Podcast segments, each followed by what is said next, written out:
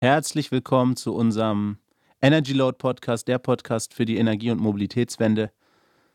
Ich, sitz, ich bin Ajas Shah, ich sitze hier mit Stefan. Ja, hallo, hier ist der Stefan. Ja, wie geht's, Stefan? Eigentlich ganz gut, ja. Wir haben ja heute schon ein paar ganz spannende Sachen erlebt. Wir sitzen jetzt hier mittags ähm, im Studio und nehmen das, den Podcast auf. Ja. Und ja, der Tag war schon sehr ereignisreich. Was haben wir bisher heute Das gemacht? stimmt, wir haben schon einen langen Tag hinter uns. Wir waren heute früh bei der Pressekonferenz zur Gründung des Eco, Eco Innovation, der Eco Innovation Alliance. Da können wir ja gleich noch da, davon erzählen. Und danach waren wir bei UNO und haben uns schön von denen äh, Elektroroller geben lassen. Erzähl mal was von, von UNO. Du bist ja da gro großer Fan von, seit du die das erste Mal gehört hast. Ja, Uno Motors, das ist so ein Startup aus Berlin, die haben einen Elektroroller entwickelt und ein wirklich nettes Konzept. Ähm, die sind ja schö schöne kleine Roller für die Stadt, so urbane Mobilitätskonzepte. Die gibt es mit 1000, 2000 und 3000 Watt Motoren. Und deren Konzept ist es, du kannst auf der Webseite dann Roller konfigurieren und bestellen und wahrscheinlich auch gleich bezahlen. Und dann wird dieses Modell, dein spezielles Modell, direkt in China gefertigt, verpackt und zu dir geschifft. Und wenn es zu dir kommt, das ist wohl ganz cool. Also ich habe mir das nur auf der Webseite angeguckt. Dann kommt so eine große Holzkiste mit so einem großen Lie vom Lieferanten, der schmeißt das mehr oder weniger bei dir auf dem Bürgersteig vor die Tür. Dann machst du das Ding auf und da ist der fertige Uno drinne und das kannst du auch bestellen, fertig mit Versicherungskennzeichen, Helm, alles drum und dran. Also eigentlich auspacken und losfahren. Und der Lieferant nimmt dann gleich natürlich den ganzen, den ganzen Verpackungsmüll wieder mit. Ja, wir sind die heute gefahren. Wir haben zwei schöne Modelle in einem dunklen Blau bekommen. Eins mit 2000 Watt und eins mit 3000 Watt Motor. Macht ja schon einen Unterschied. Ja, Also, macht auf, hat man, den Unterschied hat man auf jeden Fall gemerkt an der Ampel, ja, wir muss sind, man sagen. genau, wir sind direkt von UNO jetzt hier ins Studio gefahren und haben halt so unsere ersten acht Kilometer durch den Berliner Verkehr hinter uns. Aber das Wetter ist toll, es hat riesig Spaß gemacht bisher und wir dürfen die das ganze Wochenende behalten und werden darüber auf jeden Fall mal so einen kleinen Bericht veröffentlichen mit unseren Erfahrungen, was ist gut gelaufen, was ist schlecht gelaufen. Bisher kann ich nur sagen, die Dinger machen echt Riesenspaß und das UNO-Team, bei dem wir im Büro waren, lustige Leute, nette Leute, coole Atmosphäre, ähm, gefällt mir. Macht Ja, Spaß. mir hat es mir hat's auch Spaß. Mir hat es bisher auch Spaß gemacht, die, die paar Kilometer, die wir bisher gedüst sind. Und ja, mal gucken. Wir, wir werden das, das Wochenende jetzt mal das ein bisschen ausprobieren. Haben da ja auch scheinbar Glück mit dem Wetter. Heute ist ja ganz gut. Und dann werden wir beim nächsten Podcast wahrscheinlich noch mehr und intensiver darüber sprechen können. Ja, wie schon gesagt, wir waren ja heute bei der Gründung der Eco Innovation Alliance. Da haben sich 40 Unternehmen, ja, Cleantech, Startups zusammengeschlossen, um eine politische Stimme zu bekommen. Und haben keinen Verband gegründet, aber halt ganz, ja, Stefan, ganz ähm, informell quasi.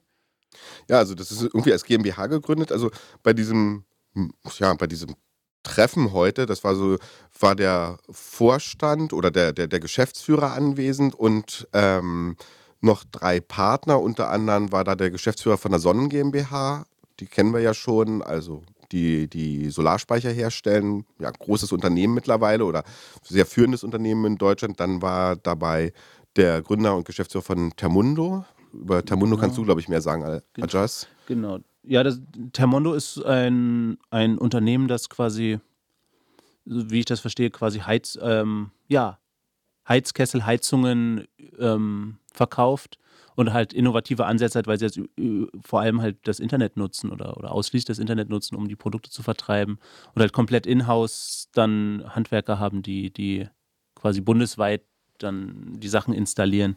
Ja, nicht nur Heizung und so weiter, sondern insbesondere natürlich auch das ganze Thema Solarbatterien ist bei denen ein Riesenthema, soweit ich weiß. Ja, und, und Smart Home, genau, da, da arbeiten die sich auch immer weiter ran, auf jeden Fall. Ich weiß nicht, ob die da im Moment schon was anbieten, aber ich glaube, das ist auf jeden Fall geplant. Ähm, Und dann war da noch ein, ja, ein Investor, genau, der, und es ging eigentlich in, bei der ganzen Geschichte darum, ja, wie kann Deutschland in wichtigen, Zukunfts in wichtigen Zukunftsbranchen den internationalen Anschluss wiederbekommen? Und da wurde oder gar nicht den internationalen Anschluss, sondern eher die, die Führungsrolle wieder übernehmen. Und da wurde halt identifiziert als, wichtige, als wichtiger Bereich eben der ganze gesamte Cleantech-Bereich. Und da haben sich halt verschiedene Unternehmen zusammengetan, um hier auch politische Forderungen aufzustellen, ähm, wie die Rahmenbedingungen in Deutschland verbessert werden kann, dass, ja, dass Deutschland die führende Cleantech-Nation der Welt wird. Ja. ja, und wie Sie heute alle gesagt haben, dass das große oder der große Wunsch ist, dass sich eben eine, ähm, ein Ökosystem halt entsteht, dass halt ein, ein so ein Startup-Ökosystem wie im Silicon Valley in den USA entsteht. Ja, eine Reihe von Fördersystemen irgendwie, um, um Elektromobilität zu fördern, das EEG und was weiß ich was noch alles. Und dass das halt alles komplett falsch läuft, ist halt so deren Meinung. Das Geld wird halt zum, zum großen Teil auch oft nicht abgerufen. Was halt aber fehlt, ist halt trotzdem irgendwie der Zugang zu Kapital. Und das halt auch der, der, ja, dass auch Privatleute halt investieren können. Es geht ja darum wohl, also wie ich, wenn ich das richtig verstanden habe, hier die richtigen Rahmenbedingungen für Investitionen in Cleantech-Unternehmen zu schaffen. Also ein sehr vereinfachter Ra Rahmenbedingungen. Also was wohl ja, kritisiert wird, ist, es gibt wohl ohne Ende Förderprogramme, aber diese Förderprogramme werden oftmals nicht abgerufen oder diese Fördermittel werden oftmals nicht abgerufen, weil die bürokratischen Hürden zu hoch sind, um überhaupt diese Förderprogramme in Anspruch nehmen zu können, also für, für kleine innovative Unternehmen, beziehungsweise die Fördermittel gehen primär an die Großunternehmen. Ähm, ja, da wurde als Beispiel genannt, dass irgendwie RWE, RWE 8 Millionen für die Entwicklung von Ladesäulen bekommen haben soll oder ähm, das Thema Street Scooter wurde, ähm, was ich auch sehr spannend finde, na, ähm, von der Deutschen Post das. Genau, das ist ja eine Ausgründung aus der Uni Aachen. Ähm, da geht es darum, ja, Elektrolaster oder Elektromobilität ähm, und Elektrologistik zusammenzubringen. Und mittlerweile, da hat wohl die Deutsche Post hat Elektroautos gesucht, wenn ich das richtig verstanden habe. Und bei den großen Herstellern angefragt, wer denen denn so Elektrolieferwagen ähm, bauen kann. Und alle haben nur abgewunken, haben gesagt, das ist nix. Ja. Woraufhin dann ähm, die Post einfach Street Scooter mehr oder weniger übernommen hat, sich wohl erst beteiligt hat und dann übernommen hat. Und jetzt mittlerweile in diesem Segment der größte deutsche Anbieter für Elektroautos oder Elektrofahrzeuge ist. Ja. Also die ich glaube insgesamt, ne? Insges insgesamt ist quasi die Deutsche Post der größte deutsche Elektroautobauer mittlerweile. Ja, kann man so sagen, glaube ich. Erstaunlich, ja. Also und genau das wird ja eben kritisiert von dieser Eco Innovation Alliance, dass Fördermittel eigentlich in die großen Firmen fließen und die kleinen Firmen sie nicht abrufen und beziehungsweise viele Fördermittel auch deswegen nicht abgerufen werden, weil die bürokratischen Hürden zu hoch sind für mhm. die Beantragung und für die ja, Abrechnung dieser Fördermittel. Ähm, zum Beispiel hat der äh, Geschäftsführer von Sonnen gesagt, dass sie komplett auf Fördermittel verzichtet haben, weil das für, für sie nicht passt. Weil es keinen Sinn macht, einfach. Ja. Und ja, und wie, wie ich es verstanden habe, wollen sie halt, haben sie unter anderem einen Vorschlag jetzt an die Bund, an die, oder? Ja, einen ganz konkreten Vorschlag, ne? Und zwar, dass irgendwie, dass, dass im Bundeshaushalt ein Budget für das Instrument der Sonderabschreibung einzurichten ist. Also hier ist wohl die Idee, dass kleine Investoren, also jeder im Prinzip, Privatinvestoren, Privatinvestoren immer, ja. ähm, steuerliche Anreize erhalten, in kleine Unternehmen zu investieren, nämlich über Sonderabschreibung. Und die Finanzierung soll eben nicht durch neue Mittel oder durch neue Haushaltsmittel kommen, sondern einfach nur, es sollen bereits budgetierte, aber nicht abgerufene Fördermittel dafür genutzt werden. Also zumindest am Anfang jetzt ähm, die ganze Geschichte mehr oder weniger budgetneutral laufen zu lassen. Also Ganz konkret spannend. würde das dann heißen, dass quasi, wenn jemand 10.000, 100.000 Euro in, in ein Unternehmen, in ein Startup äh, aus diesem Bereich investiert, dass er dann in, in seiner Steuererklärung 20 Prozent davon ja, abschreiben kann. Pro Jahr. Pro Jahr. Ja. Ob das jetzt der richtige Ansatz ist? Hm. Das ist halt so ein total, so ein, schon ein sehr deutscher Lösungsansatz, ne? alles irgendwie über irgendwelche Abschreibungen und irg irgendwelche Steuervergünstigungen zu machen. Ja.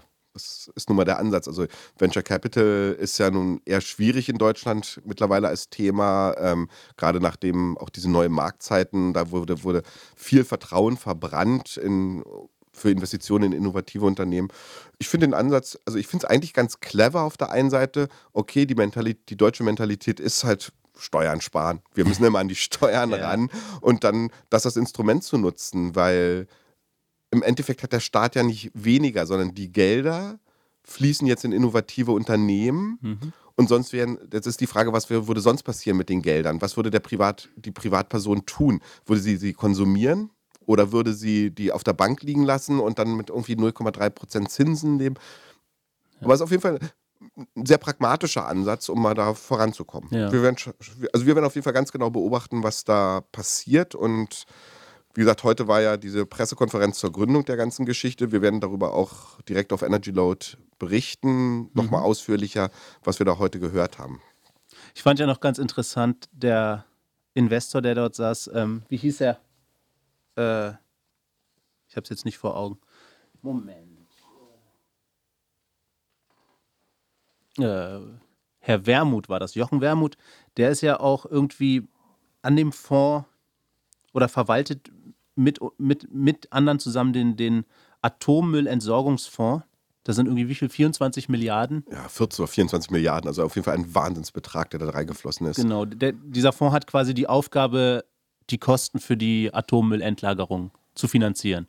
Und das fand ich ganz interessant, dass er gesagt hat, irgendwie der Anlagehorizont sind irgendwie 150 Jahre oder sowas. Und da muss man sich natürlich überlegen, ähm, in welche Branchen man investiert, in welche Sachen man investiert, weil was, was kann man schon auf irgendwie auf 150 Jahre äh, planen? Ja, er hatte ähm, als Beispiel gebracht, dass im Jahr 1900 im amerikanischen Aktie, also in New York, gab es wohl nur Pferdekutschen und es gab nur Dampfmaschinen. Im Dow Jones Index waren ausschließlich Aktien vertreten, die irgendwie was mit Zügen, Dampf zu tun haben. Und in, wie gesagt, in New York gab es keine, gab es keine Autos. Und keine 20 Jahre später war, gab es keine Pferdekutschen mehr in New York und im Dow Jones waren keine Dampfmaschinenaktien mehr vertreten und keine ja. Zugaktien mehr. Ähm, so schnell kann sich eine Branche wandeln und er muss, weil er diesen Fonds halt, weil dieser Fonds so langfristig gestrickt ist, mhm. jetzt eigentlich die, die Branchen der Zukunft finden. Es macht für ihn zum Beispiel überhaupt keinen Sinn, beispielsweise in die Automobilindustrie zu investieren, weil, und da waren sich eigentlich alle Anwesenden einig, dass die Automobilindustrie, wie sie derzeit in Deutschland existiert, in wenigen Jahren nicht mehr existieren wird oder nur komplett umgekrempelt sehr, wird auf jeden Fall. Ja, ja, komplett umgekrempelt wird. Das auf jeden Fall.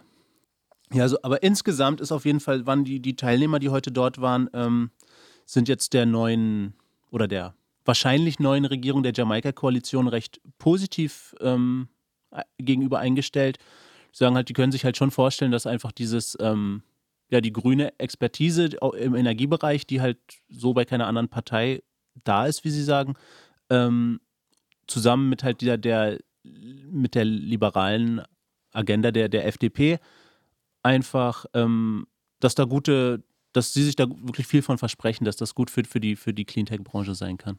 Ich fand es ja sehr spannend oder sehr interessant, was die immer, immer wieder wurde gesagt. Ja, die Liberalen mit den Grünen, die auf der einen Seite scheinbar sehr weit auseinander sind, aber genau diese Kombination finden die Leute von der Eco Innovation Alliance ziemlich gut. Ne? Ja. Und dann ja, da gibt es ja noch einen dritten Koalitionspartner, nämlich den, der, der die wahrscheinlich die neue Bundeskanzlerin stellen wird. Aber da wurde immer nur gesagt, ach ja, und dann gibt es ja noch die dritte Partei, nämlich die mit dem C.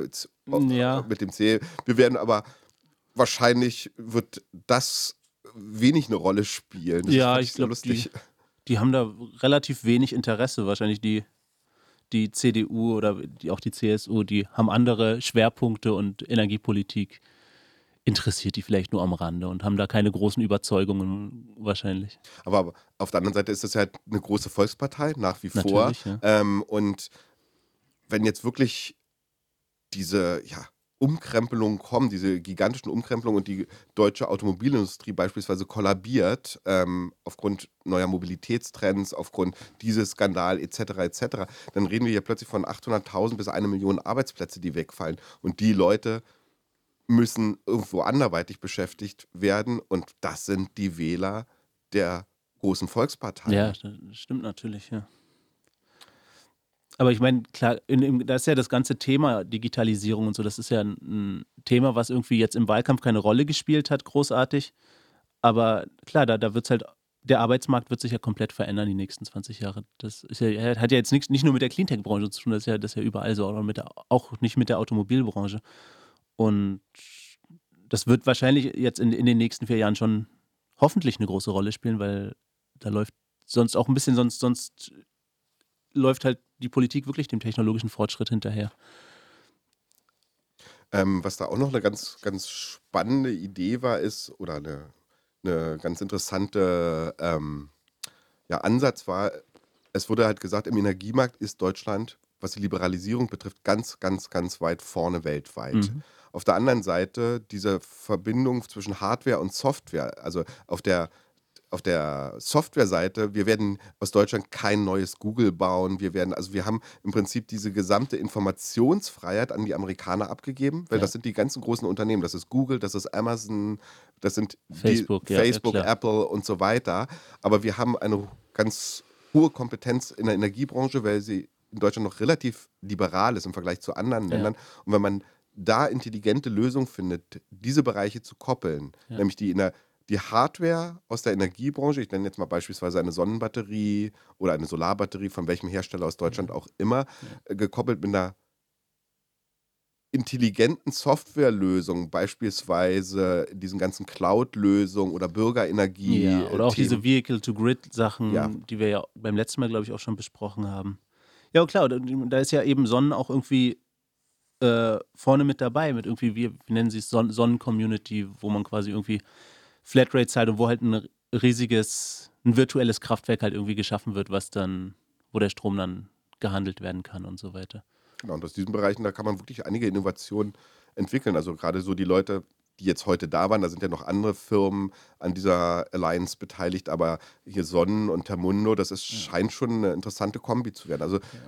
wir werden das genau beobachten und gucken, was da, was da rauskommt und was da eventuell, also wer da auch weiter Mitglied wird mhm. in diesem ja, in dieser nee, ich Firma. Fand das, ich fand das auch eigentlich ähm, ein recht eine intelligente Beobachtung, dass wir halt, dass Deutschland wahrscheinlich im jetzt im reinen Softwarebereich keine großen, also keine äh, nicht, nicht irgendwo marktführend werden kann. Das hat halt das Silicon Valley so fest in der Hand. Da kommt keiner an Google, Facebook und Amazon und wie sie alle heißen vorbei. Und wenn es halt bloß um, um reine Hardware geht, da das machen dann am Ende auch, macht man dann in Asien halt schon irgendwie günstiger.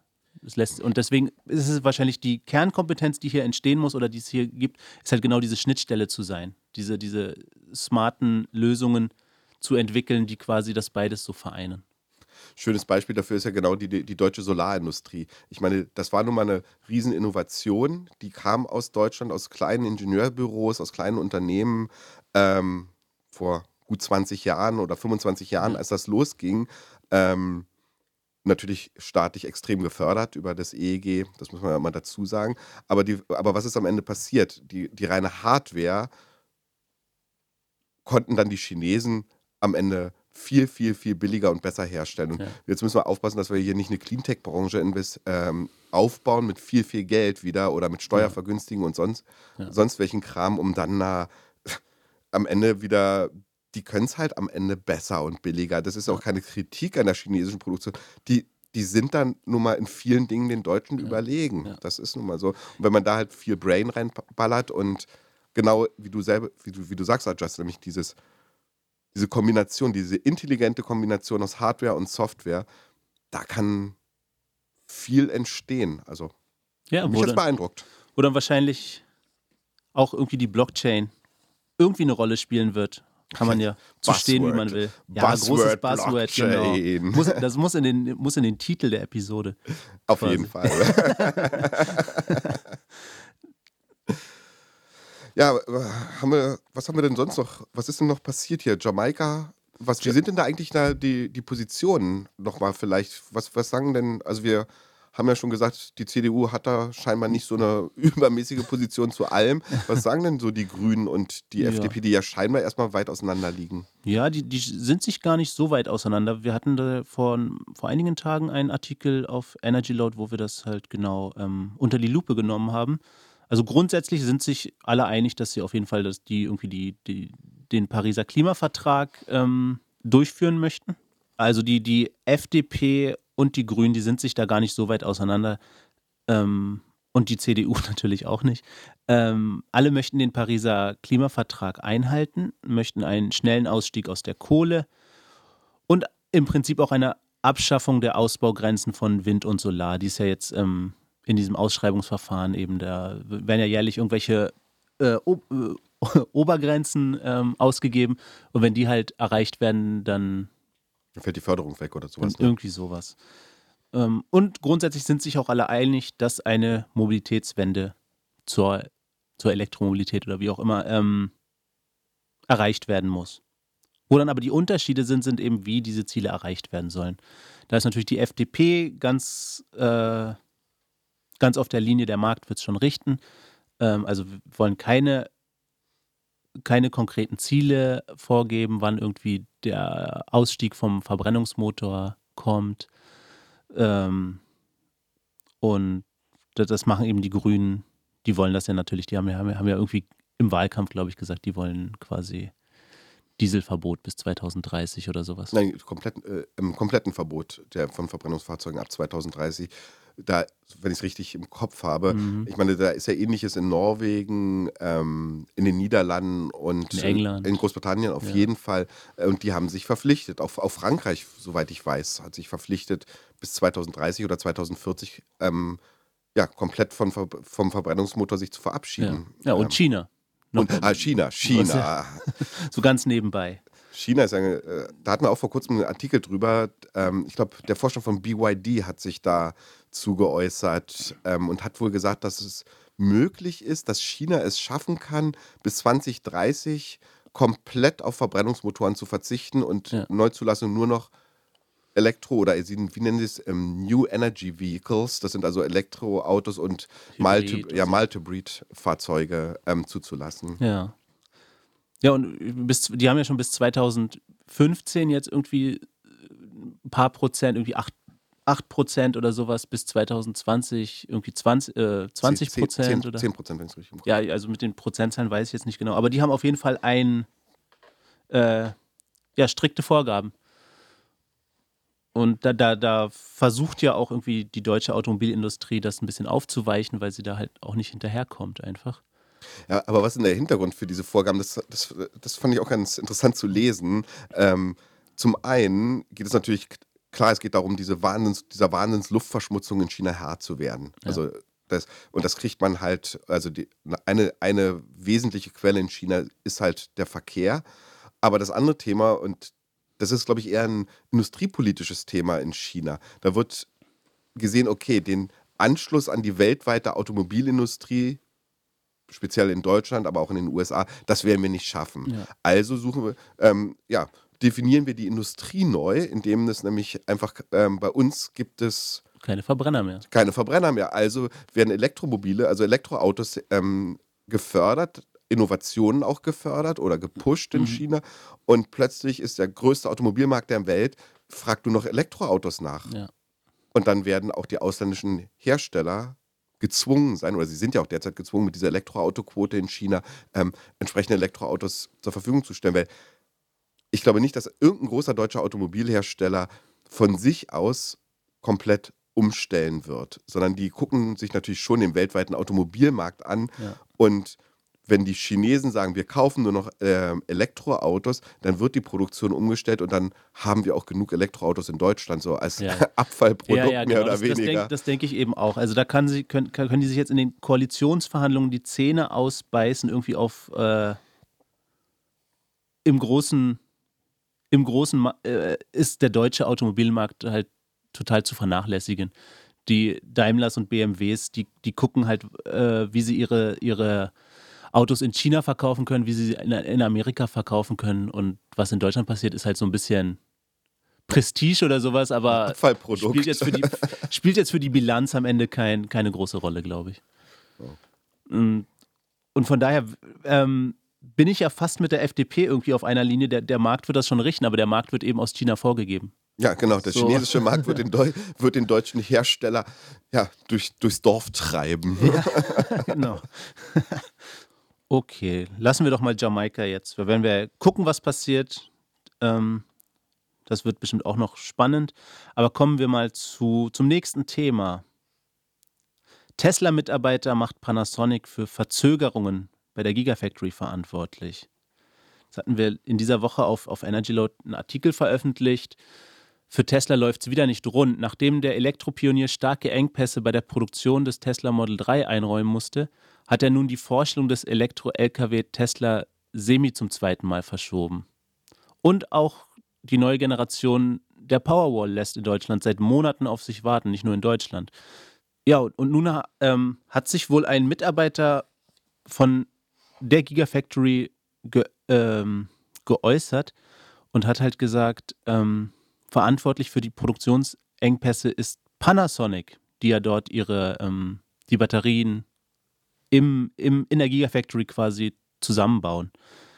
Ähm, unfähiges Personal, übertriebene Qualitätsstandards, ständige Stromausfälle und mangelnde Notstromversorgung sollen eben die Gründe für die, für die Produktionsprobleme sein. Was sagst du denn dazu? es ist ein bisschen schwierig, die ganze Geschichte. Also, ähm, ja, ich habe den Artikel geschrieben. Das ist eine anonyme Quelle gewesen, die schwer zu oder eigentlich gar nicht zu verifizieren ist. Und dieser Artikel hat ja auch eine Menge Welle bei uns gemacht, also auch bei den Kommentaren. Und ähm, wir haben natürlich bei Tesla und bei Panasonic nachgefragt, was ist an dieser Sache dran, aber ich meine, wir sind ein kleines deutsches Magazin zu dem Thema, bisher haben wir keine Antwort erhalten. Mhm. Wenn was kommt, werden wir es auf jeden Fall veröffentlichen.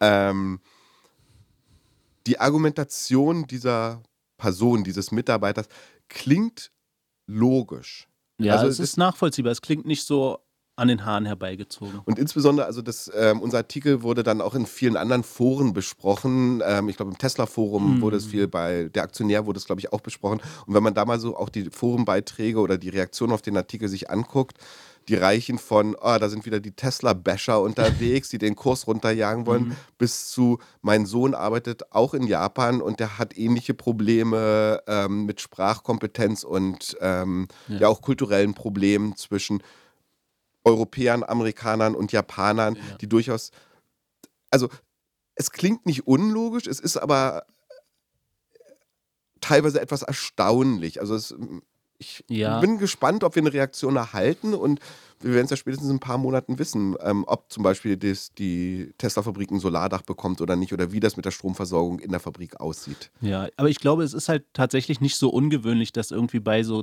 Kooperationen zwischen ja, westlichen und asiatischen ähm, Unternehmen und, und Projekten halt es einfach zu, zu gewissen Reibungen kommt, weil einfach kulturelle Unterschiede da sind, sprachliche äh, Kompetenzen manchmal einfach nicht da sind und so weiter. Scheint sich halt tatsächlich mit, mit Erfahrungen zu decken, ähm, die es so gibt. Ja, aber ich meine, wir reden hier von Weltkonzernen, wir reden hier von Panasonic und wir reden hier von Tesla. Also ich. Ja, Tesla ist ja ein Startup. Ja, na, also Tesla ist ein Startup mit verdammt vielen Mitarbeitern, mit die machen weltweit eine Riesenwelle. Also für ein Startup kennt das, glaube ich, kennen das schon verdammt viele Leute auf der Welt, das Unternehmen.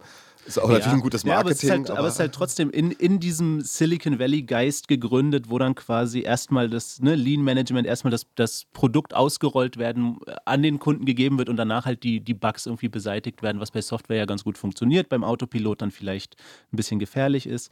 Und ich glaube, da lässt sich halt irgendwie. Ähm, da lässt sich halt irgendwie so ein altehrwürdiges Technologie, so eine altehrwürdige japanische Technologiefirma lässt sich darauf halt nicht ein.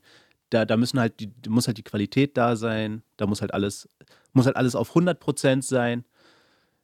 Ja, aber just, ich meine, du kennst mich ja, ich bin, da bin ich auch sehr typisch deutsch. Ich habe ja da auch immer so, ein, so einen 110%-Ansatz, aber was nützt einem 110%, wenn man am Ende nicht am Markt kommt? Also, äh, wie gesagt, also liebe Leute, lest den Artikel. Er ist, er ist, wirklich interessant, er ist wirklich spannend, weil ja. da kommt auch ein zweites Argument, was wir gefunden haben, ein paar Stunden später.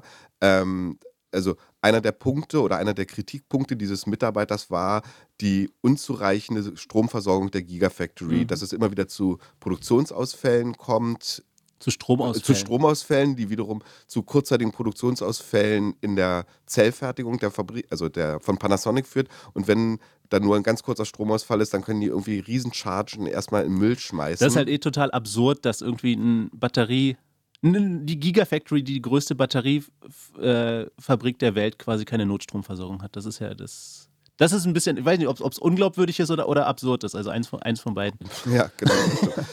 ja, und dann wird halt gesagt, äh, genau, und dann war ja äh, immer einer der großen Themen die Tesla Gigafactory als eines der größten oder das größte Gebäude der Welt, wenn's denn, wenn sie dann fertig ist, sollte ja auch ein komplettes Solardach bekommen. Was ja auch Sinn macht. Ich meine, nachdem Elon Musk ja auch oder Tesla Solar City übernommen hat, Ja. die haben ja alles im Unternehmen. Und dieser Mitarbeiter, diese Quelle sagt, dieses ganze Thema ist vom Tisch. Es gibt kein Solardach. Und zum einen haben sie Stromprobleme. Mhm. Dann ist es ein grünes Unternehmen, also ein, ein Cleantech-Unternehmen Ja. ist Tesla. Ähm, sie haben alle Kompetenzen im Unternehmen und bauen dann das Solardach nicht auf, ja, Mhm. auf ihr Vorzeigeprojekt. Ähm, was können da die Hintergründe sein? Ja, da hast, hast du ja dann noch was Interessantes gefunden. Ich kann es ja mal vorlesen. Ich lese deinen Absatz vor. Ähm, ja, auf allen Bildern von Tesla zur Gigafactory, die sich zurzeit noch im Bau befindet, ist diese mit einem Solardach dargestellt. Über aktuelle Bilder, ähm, die man sieht, da zeigt sich, dass derzeit auf dem Dach kein einziges Solarmodul zu finden ist. Ähm, irgendwie Bertel Schmidt vom, von Daily Kanban mutmaßt, dass dies eben rein ökonomische Gründe hat. Wozu sollte Tesla so ein großes Solardach bauen, wenn die Gigafactory doch die meiste Energie extrem vergünstigt bekommt? Hierbei weist er auf ein ähm, SEC-Dokument, das ist die Börsenaufsicht. Das Ne? ist die amerikanische Börsenaufsicht, genau. ähm, äh, weist eben auch auf, die, auf ein Dokument hin, welches von Tesla als äh, teilweise als vertraulich gekennzeichnet ist. Dieses besagt, dass Tesla eben hohe Vergünstigungen beim Strombezug erhalten kann. Wörtlich heißt es: Tesla shall be eligible for a discount to the base tariff energy rate portion of its electric power bill equal to 30% in the first and second years of the contract, 20% in the third, fourth, sixth, and sixth year of the contract and 10% in the seventh and eighth year of the contract. Ja, die kriegen Vergünstigungen von, von irgendwie bis zu 30 Prozent auf die Stromrechnung. Ich denke mal, ja. Oder Also- die zahlen nur 30 Prozent der Stromrechnung.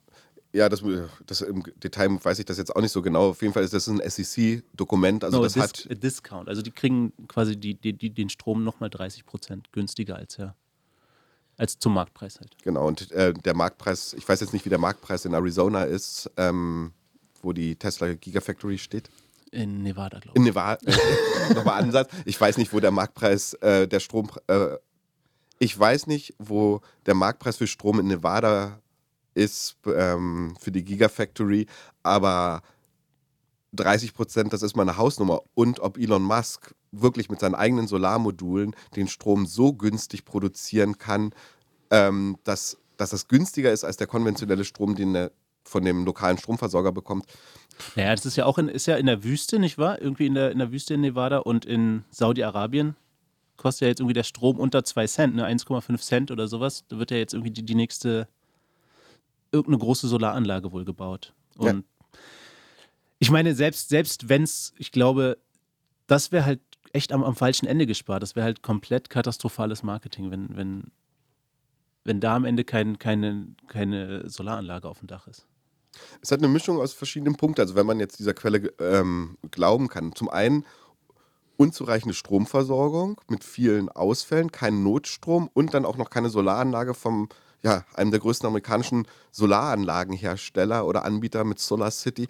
Das, wie gesagt, es ist schwierig. Wir werden weiter versuchen, das zu verifizieren, dieses Thema. Das ist uns also sehr, sehr wichtig. Ähm, aber wir fanden es schon wichtig, dass wir das gebracht haben, auch mit einer ungeprüften Quelle, weil die Argumentation doch sehr, sehr schlüssig war. Ja. Und jetzt werden uns wieder die, werden uns wieder böse Kommentare einfliegen, dass wir ja irgendwie die bösen Tesla-Basher sind und so weiter. Aber ich bin da halt echt der Meinung, man soll da auch nicht die Augen vor verschließen. Man ähm, irgendwie, von Tesla hängt halt, glaube ich, viel ab. Wenn, wenn, wenn das mit Tesla schief geht, so, dann, dann wirft das, glaube ich, echt ähm, die ganze Branche echt zurück, erstmal um ein paar Jahre. Das widerspricht aber jetzt unserem Argument von vorhin, dass die Chinesen die, die Branche übernehmen werden. Dann, also, ja, aber die haben ja vielleicht, die Chinesen haben ja, ja auch irgendwie in der, in der ganzen Sma mit, mit Smartphones oder überhaupt mit Elektronik, die haben ja oft gar kein großes Interesse, auf, den, auf europäische, amerikanische Märkte zu gehen. Die machen das halt nur für sich, haben ja eine Milliarde Menschen oder 1,5. Die, die brauchen keinen Export, großartig. Das ist gar nicht ihre, ihre Priorität. Das stimmt. Und ich meine, ich, wün, ich wünsche mir trotzdem eine, eine, auch in, in Berlin oder in eine saubere Stadt so. Und, ja. Also auch noch, um das hier nochmal von unserer beider Seite ganz deutlich zu machen. Nein, wir sind grundsätzlich Tesla-Fans. Wir sind Tesla-Fans, aber wir ähm, es gibt hier immer, bei, immer wenn wir über Tesla reden, dann gibt es dieses Schwarz-Weiß-Denken. Entweder du liebst es oder du bist dagegen. Ja, aber, wie, wie, bei Apple, ne? Ja, genau, wie bei Apple im Prinzip. Ähm, aber wir wollen halt einfach auch mal da, dazwischen gucken. Aber grundsätzlich möchte ich es nochmal betonen, wir sind große Tesla-Fans, wir wünschen denen alles Gute und hoffen, dass das alles klappt und ja, ja, freuen uns über Tesla. Ja. Was haben wir denn noch für Themen? Was haben wir denn noch für Themen? Wir haben Lass uns mal kurz über Voltabox sprechen. Voltabox ist ja eine Ausgründung von Paragon, wenn ich es richtig im Kopf habe, ein Automobilzulieferer. Voltabox stellt Batteriesysteme für Elektrofahrzeuge her. Und, Und? zwar speziell nicht für Elektroautos, sondern beispielsweise für Oberleitungsbusse, damit sie auch mal ein Stück ohne über ihre Oberleitung fahren Aha. können, ähm, für äh, Baumaschinen etc. Und Voltabox ist an die Börse gegangen, Ja. hat heute den ersten Handelstag. mhm. Ähm, scheinbar auch sehr erfolgreich. Sind jetzt aktuell irgendwie 20 Prozent, haben die, sind die schon im Plus, ne? Genau, die sind an der obersten äh, Spanne der äh, Preisspanne überhaupt imitiert worden mit 26 Euro und sind, werden jetzt, glaube ich, knapp unter 30 oder waren zwischenzeitlich sogar schon über 30 Euro. Also scheint auf jeden Fall ein Erfolg zu sein. Also das Mhm. scheinen, die Leute scheinen sich zu interessieren für diese Batterietechnik, für Elektromobilität. Ähm, also da sind wir auch sehr gespannt, was da passiert. Also wir werden es genau beobachten, was da mit Voltabox, wie es- wie es da weitergeht und wie sich dieses Unternehmen entwickelt. Und ja, Ja, auf jeden Fall. Ähm, Mich würde ja auch interessieren, warum die eben genau jetzt an die Börse gegangen sind, ähm, was die planen mit dem Geld, zu, äh, mit, dem, mit dem eingesammelten Kapital jetzt zu machen. Ja, das, das haben die ganz gut beschrieben. Also äh, es gibt so wirklich nur ein, nur ein kleiner Betrag fließt an den Altaktionär, an die, an, äh, also an die Gesellschafter. Und das, das, der, also die machen keinen Exit in dem Sinne, die, die, die Altgesellschafter, sondern das meiste Geld wird wirklich in neue Technologien und Markterschließung investiert. Also da scheint sich wirklich eine Firma intensiv mit diesem Thema zu beschäftigen und da auch die Zukunft drin zu sehen. Und ich meine, am Ende sind, glaube ich, über 150 Millionen Euro eingesammelt worden. Also Mhm. das Geld muss erstmal investiert werden in Technologie und Markt. Da kann man schon eine ganze Menge mit bewegen. Ja. Aber auf jeden Fall eine erfreuliche, eine erfreuliche Neuigkeit, dass also selbst ohne die, die Erfolge der irgendwie Eco Innovation Alliance scheinbar ähm, Kapital doch erfolgreich eingesammelt werden kann. Scheinbar, ja. Wobei natürlich Deutschland auch immer kein, wie man so schön sagt, Deutschland ist kein, kein Aktienland Ja. oder sowas. Wer auch immer die am Ende gezeichnet hat, ob das jetzt die Fonds waren oder wer auch immer diese, weil da wird ja auch schon wieder viel diskutiert in den Medien, ob das jetzt hier nicht ein Hype ist, der auch wieder zusammenbrechen wird kurzfristig, also ob die Aktie richtig bewertet ist, ob sie Ja, überbewertet ist. Aber wir werden sehen, wir, ich meine, wir machen hier keine Aktienanalyse, sondern wir versuchen uns ein bisschen mit den Themen zu beschäftigen. Aber auf jeden Fall, wir beobachten das ähm, und freuen uns drüber. Also an der Stelle herzlichen Glückwunsch an die Leute von Voltabox. Macht weiter so. Ja, machen wir doch zum Abschluss nochmal ein Thema aus der Batterieforschung.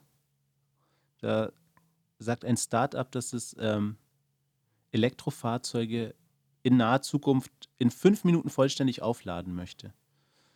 Ein Elektroauto zu laden dauert in den meisten Fällen noch deutlich länger als ein normaler Tankvorgang. Das, das Start-up StoreDot möchte das ändern und verspricht eine neue Batterietechnologie, mit der der Ladevorgang nur fünf Minuten dauern soll.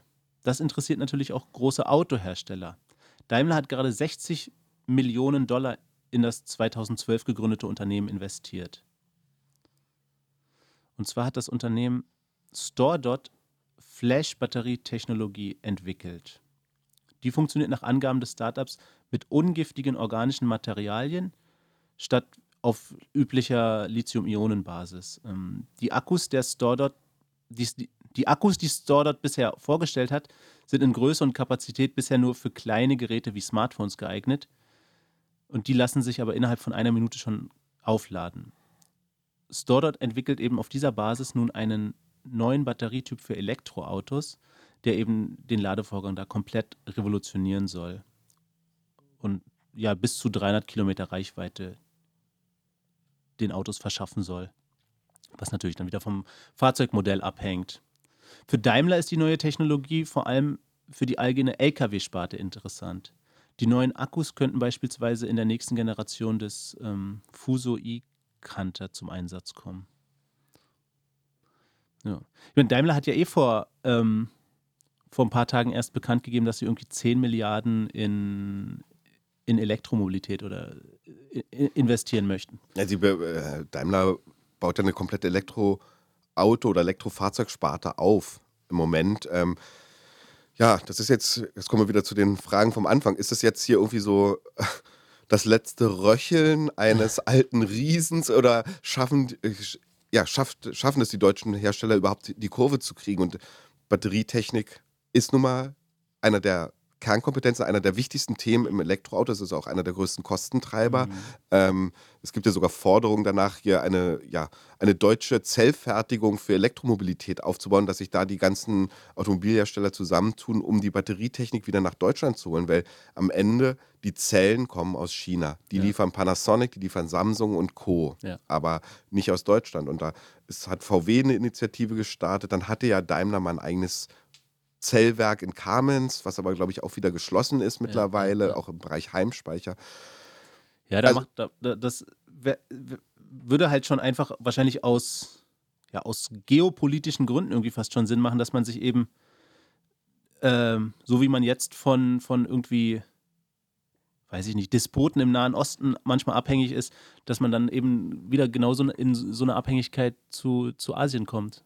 Du meinst jetzt statt der Ölabhängigkeit von irgendwelchen äh, arabischen Despoten zu einer zu Batteriezellen- oder Lithium-Ionen-Abhängigkeit von irgendwelchen asiatischen Märkten oder Herstellern oder. Ja, genau. Das kann ja, kann ja nicht im Interesse liegen, quasi. Das, wobei es wahrscheinlich auch ähm, das ganze Batteriethema auch wieder nur äh, verteuert. Aber gut. Ist halt, ist halt dann die Frage. Hat halt dann auch alles seinen Preis irgendwo. Ne? Gut, wir haben jetzt hier zwei Themen. Also einmal bauen wir eine eigene Zellfertigung in Deutschland auf, für, auf wahrscheinlich auf Lithium-Ionen-Basis. Mhm. Aber viel interessanter ist diese Technologie, die da dieses ähm, Unternehmen StoreDot, dieses ja. israelische Unternehmen, hat. Da sind ja einige sehr interessiert.